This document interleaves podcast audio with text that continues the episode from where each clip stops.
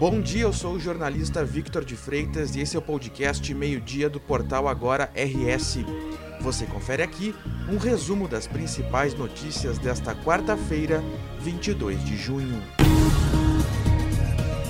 O ex-ministro da Educação Milton Ribeiro foi preso na manhã desta quarta-feira em uma operação da Polícia Federal que investiga desvios na pasta. Também são alvos os pastores Gilmar Santos e Arilton Moura. Um dos pastores já foi preso pela Polícia Federal.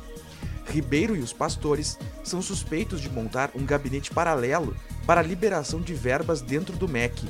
A Polícia Federal investiga Ribeiro por suposto favorecimento aos pastores, assim como pela atuação informal deles na liberação de recursos do Fundo Nacional de Desenvolvimento da Educação para prefeituras. Os prefeitos chegaram a denunciar pedidos de propina em dinheiro e também em ouro. O caso veio à tona em março, quando o jornal O Estado de São Paulo revelou a existência do gabinete paralelo dentro do ministério. Um inquérito foi aberto. Nos dias seguintes, foi a vez do jornal Folha de São Paulo divulgar um áudio de uma reunião em que Ribeiro afirmou que, a pedido de Bolsonaro, repassava verbas para municípios indicados pelo pastor Gilmar Santos. Após a revelação do áudio, Ribeiro deixou o comando do Ministério da Educação. Pouco antes da renúncia, o presidente Jair Bolsonaro disse que colocaria a cara no fogo por Ribeiro. Ao todo, são cumpridos hoje 13 mandados de busca e apreensão e 5 prisões preventivas nos estados de Goiás, São Paulo, Pará e Distrito Federal. Um motorista de ônibus foi morto em um assalto ao coletivo que dirigia.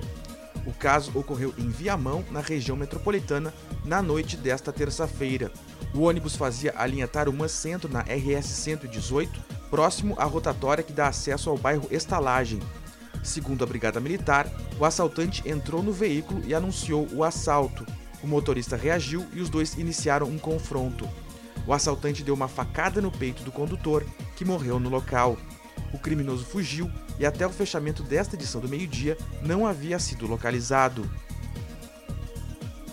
A Secretaria Municipal de Saúde de Porto Alegre abriu a aplicação da segunda dose de reforço da vacina contra a Covid-19 ou a quarta dose para profissionais de saúde com 40 anos ou mais. A medida vale para profissionais vacinados com a terceira dose até 22 de fevereiro, ou seja, há mais de quatro meses. A secretaria divulgou também um cronograma de aplicação da segunda dose de reforço na cidade. O objetivo é organizar o processo e garantir o acesso de todos, evitando filas.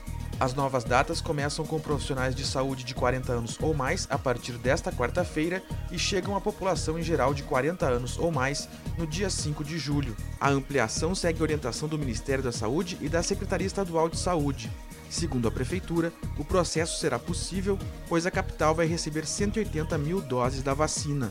Para reforçar a rede de atendimento, a Prefeitura irá abrir mais 10 pontos de vacinação, ampliando de 26 para 36 unidades de saúde, além do shopping João Pessoa.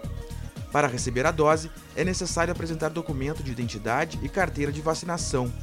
Profissionais de saúde também devem apresentar comprovante de vínculo com o conselho de classe. Conforme orientação do Ministério da Saúde, deverão ser utilizadas as vacinas da Pfizer, AstraZeneca ou Janssen, de acordo com a disponibilidade de doses de cada município. Poderão receber o imunizante pessoas vacinadas com a terceira dose há pelo menos quatro meses. A Agência Nacional de Energia Elétrica, a ANEEL, anunciou o reajuste nas bandeiras tarifárias para o período de julho de 2022 a junho de 2023. A bandeira tarifária de julho será anunciada pela agência na sexta-feira, já com os novos valores. A bandeira verde, assim como em anos anteriores, não terá custo para o consumidor.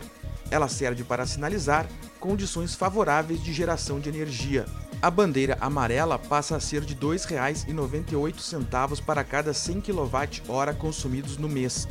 O acréscimo será de 59% em relação ao valor cobrado entre julho de 2021 e junho de 2022. A bandeira vermelha patamar 1 foi reajustada em 63,7%. Com isso, ela vai a R$ 6,50 a cada 100 kWh consumidos. Já no caso da bandeira vermelha patamar 2, o valor aprovado pela ANEEL é de R$ 9,79 a cada 100 kWh. O aumento é de 3,2%. Esse mecanismo sinaliza aos consumidores os custos reais da geração de energia elétrica e as condições de abastecimento do sistema, impondo valores extras, se ativado. O tempo segue instável em todo o Rio Grande do Sul nesta quarta-feira. Outro destaque será a umidade ao longo do dia. O dia começou com muitas nuvens e chuva na maioria das regiões do Rio Grande do Sul. Depois, ao longo do dia, a chuva vai ser volumosa na fronteira oeste, na campanha, na região sul e na região central. As temperaturas se mantêm semelhantes às dos dias anteriores, máximas de 18 graus em São Leopoldo e Gravataí, 15 graus em Rio Grande, 17 graus em Porto Alegre e 16 graus em Santa Maria.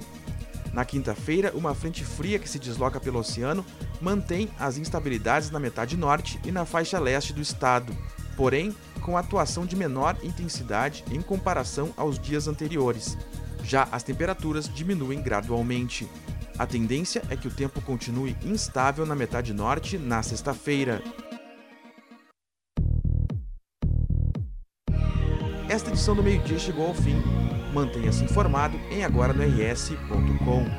Obrigado pela companhia e até o meio-dia de amanhã.